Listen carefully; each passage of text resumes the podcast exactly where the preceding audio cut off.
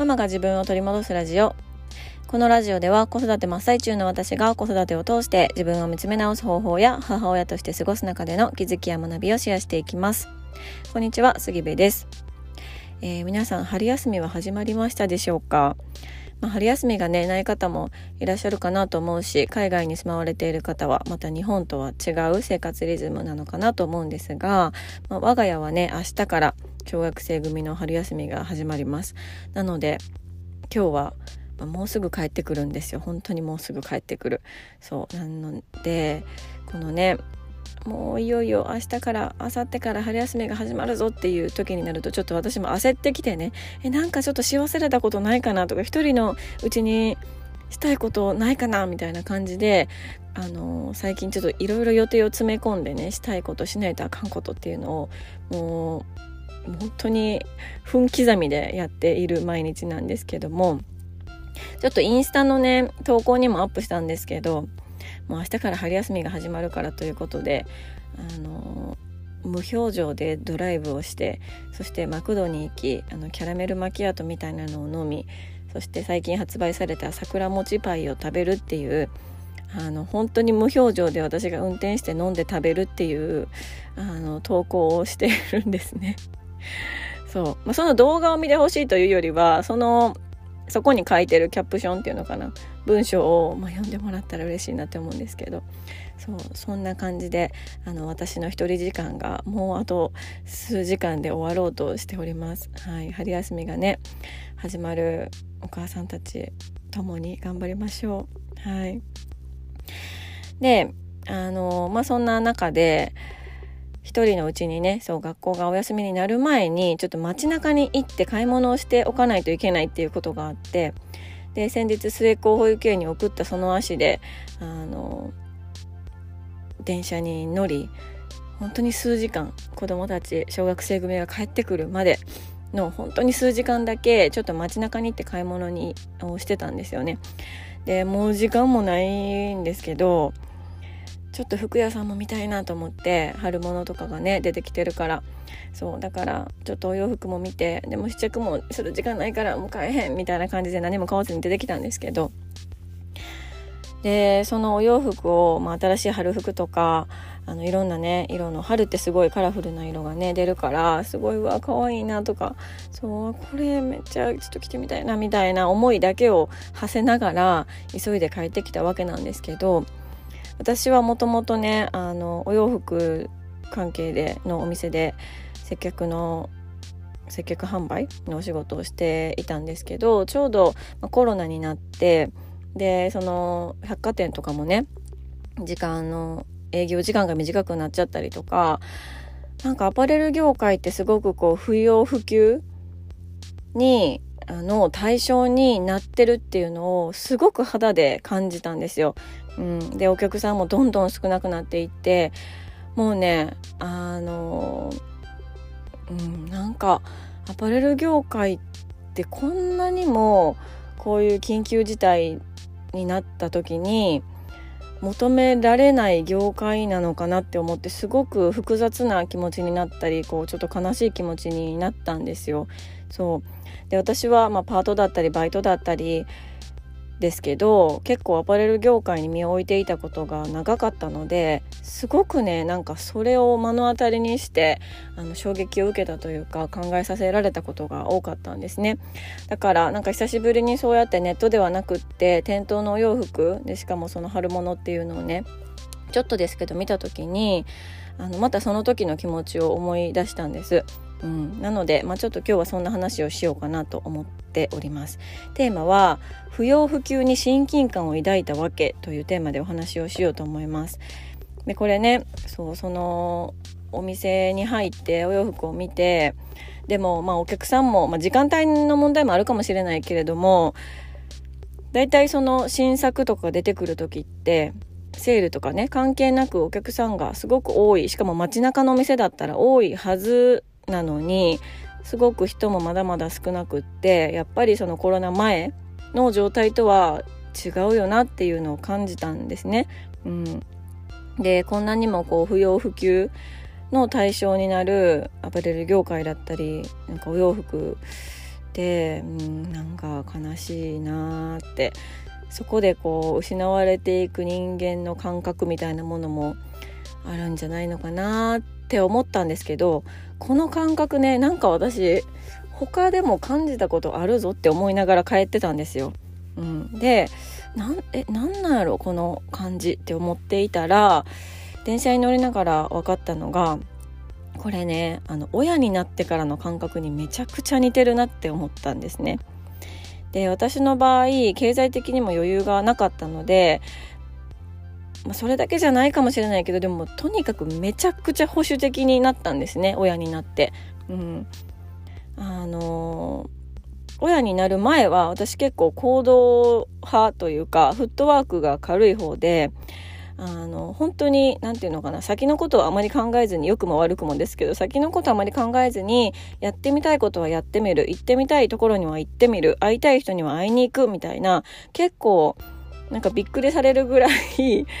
えそその人に会いにわざわざ東京行くのみたいな感じのことを、まあ、ぶっ飛んだことを結構してたんですよね。でそんな自分が自分でもあの嫌いじゃなかったどっちかといえばそんな自分が好きだった行動できる自分が好きだったんですよそういう部分がね。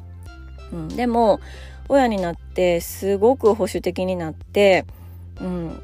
今ここでお金使ってしまったらあのね子供たちに必要な時になくなっちゃうんじゃないかとか私のために時間を使うよりも子供たちのために時間を使った方がいいんじゃないかとか思ってすごく保守的になってその自分が好きだった行動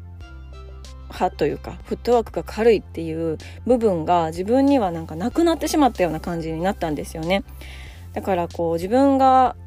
うん、好きな自分ではいられなくなったみたいな感覚で、うん、なんかねなんか私変わっちゃったなみたいな。なんか終わったな私の人生みたいな感じで、まあ、思ってた時期が長かったんですよね。うん、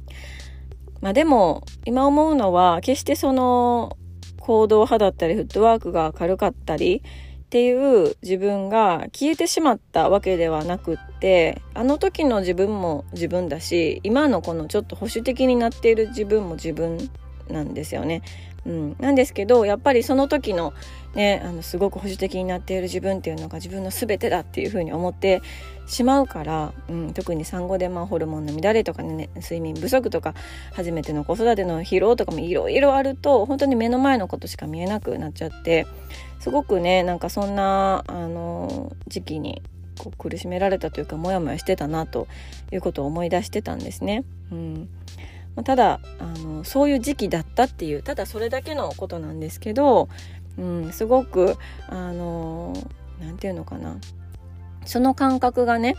この不要不急今のこのコロナ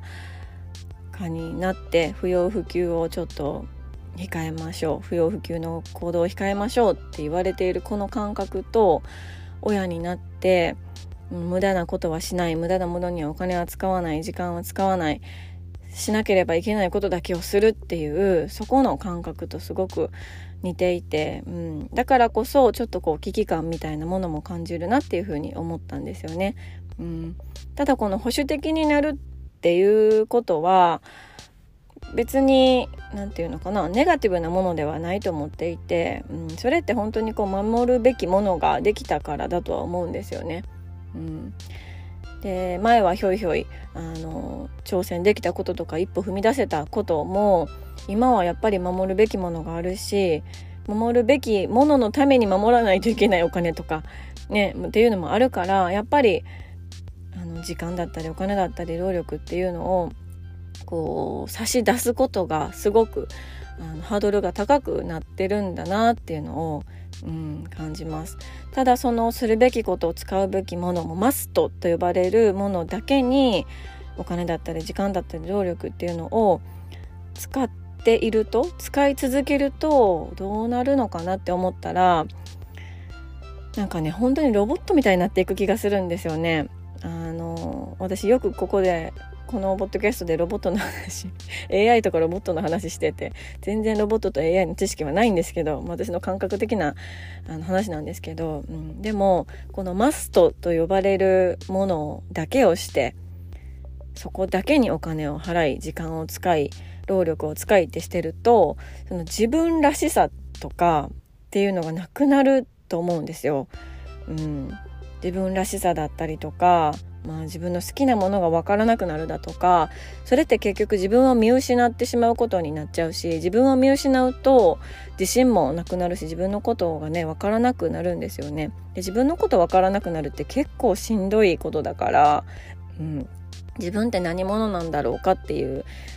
ものってあの決して一つではないと思うんですよね肩書き的なものって。みんないろいろ持ってるんだけどでもそれが分からなくなるって結構あの生きていく上ではしんどいことになるんじゃないのかなと思うから、うん、だからねやっぱり長い目で見れば無駄なものでも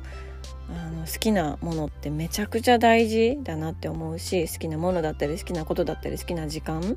うん、それそこに何もこう生産性はないかもしれないし効率も悪いかもしれないしうん、旗から見たら何もいいことはないのかもしれないんだけどでもその自分自身の興味があること好きなこと好きなもの好きな時間みたいなものが結局自分らしさを作っていく、うん、